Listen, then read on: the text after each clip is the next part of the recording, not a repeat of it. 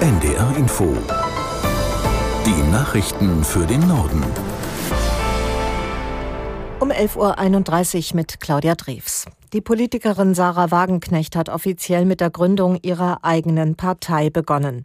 Am Vormittag stellte sie ihren Verein Bündnis Sarah Wagenknecht für Vernunft und Gerechtigkeit vor.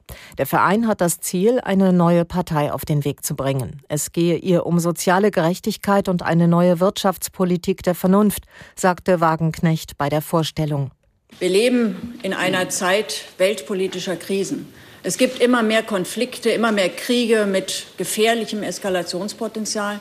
Und ausgerechnet in dieser Zeit hat die Bundesrepublik die wohl schlechteste Regierung ihrer Geschichte. Eine Regierung, die planlos, kurzsichtig und in Teilen schlicht inkompetent auftritt und handelt. Und das verunsichert natürlich viele Menschen. Viele wissen nicht mehr, was sie wählen sollen oder wählen aus Wut und Verzweiflung rechts. Sarah Wagenknecht. Neun linken Bundestagsabgeordnete wollen sich Wagenknecht anschließen, darunter die ehemalige Fraktionsvorsitzende Mohamed Ali. Israels Armee greift weiterhin Ziele im Gazastreifen und im Südlibanon an. Dort seien Stellungen der Hisbollah zerstört worden, teilte das israelische Militär mit. Man habe einen Raketenabschuss aus dem Libanon vereitelt. Im Gazastreifen soll die Umgebung mehrerer Krankenhäuser Ziel israelischer Luftangriffe gewesen sein. Dort vermutet die Armee Kämpfer der radikal-islamischen Hamas. Die Angaben lassen sich nicht unabhängig überprüfen. Die Außenministerinnen und Außenminister der EU-Mitgliedstaaten beraten in Luxemburg über die Krise im Nahen Osten. Im Mittelpunkt steht die Frage, wie ein Flächenbrand in der Region vermieden werden kann. Aus Luxemburg Andreas Meyer-Feist. Bundesaußenministerin Baerbock gab den Takt vor. Vier Länder in drei Tagen hatte sie besucht. Jordanien, Israel, Libanon, Ägypten. Um Vertrauen werben, auch um Verständnis für die jeweils andere Seite. Das war das Ziel ihrer Reisediplomatie. Heute wird sie ihre Amtskolleginnen und Kollegen über die Ergebnisse informieren. Vor allem wird es aber um humanitäre Hilfen für die Menschen im Gazastreifen gehen. In diesem Punkt sind sich alle EU-Länder einig. Sie wollen die Hilfen verstärken. Unterschiede gibt es aber bei der politischen Bewertung der aktuellen Lage. Einige EU-Länder wie Spanien kritisieren Israel für den Evakuierungsaufruf im Gazastreifen und nennen diese Maßnahme völkerrechtswidrig. Dagegen betonen Deutschland, Österreich, aber auch Ungarn das Selbstverteidigungsrecht Israels. Erwartet werden schwierige Diskussionen. Die Bundesregierung will noch in dieser Woche ein Gesetzespaket für schnellere Abschiebungen auf den Weg bringen. Innenministerin Faeser sagte der Rheinischen Post, es solle bereits am Mittwoch einen entsprechenden Kabinettsbeschluss geben. Wer in Deutschland kein Bleiberecht habe, müsse das Land wieder verlassen, so die SPD-Politikerin.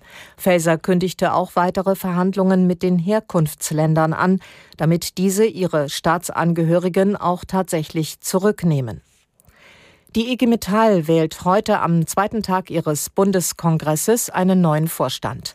Erstmals soll mit Christiane Benner eine Frau Chefin der größten deutschen Gewerkschaft werden. Aus Frankfurt Wolfgang Hetfleisch. Benner soll den bisherigen IG Metall-Chef Jörg Hofmann ablösen. Die 55-jährige Soziologin will die Mitbestimmung in den Betrieben stärken und hat sich gestern zum Auftakt des Gewerkschaftstags der IG Metall in Frankfurt auch politisch positioniert. Sie sprach von der historischen Verpflichtung der Gewerkschaft, sich den Feinden der Demokratie entgegenzustellen. Dem neuen Vorstand der IG Metall, die rund 2,2 Millionen Beschäftigte vertritt, werden fünf Personen angehören. Bislang waren es sieben. Der Gewerkschaftstag ist das höchste Entscheidungsgremium der IG Metall und kommt alle vier Jahre zusammen. Und soeben ist Christiane Benner zur neuen IG Metall-Vorsitzenden gewählt worden. Niedersachsen will mehr gegen den Wohnungsmangel tun und künftig tausende Wohnungen selber bauen. Das hat Landesbauminister Lies der Hannoverschen Allgemeinen Zeitung gesagt. Ab 2024 sollen demnach mit Hilfe einer neuen Landeswohnungsbaugesellschaft innerhalb von zehn Jahren bis zu 10.000 neue Wohnungen entstehen. Die meisten davon sollen laut Lies geförderte Sozialwohnungen sein.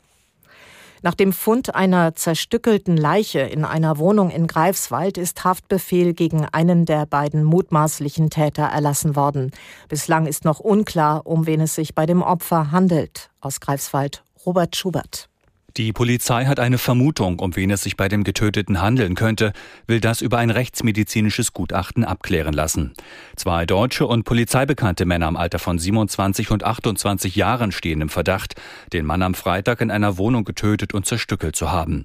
Als Beamte nach einem Zeugenhinweis am Sonnabend die Wohnung betreten hatten, war einer der beiden Tatverdächtigen aus dem Fenster gesprungen und geflohen. Er hatte sich gestern gestellt und war auf einem Parkplatz in der Hansestadt festgenommen worden. Im Laufe des Tages will ein Haftrichter entscheiden, ob auch er in U-Haft kommt. Und das waren die Nachrichten.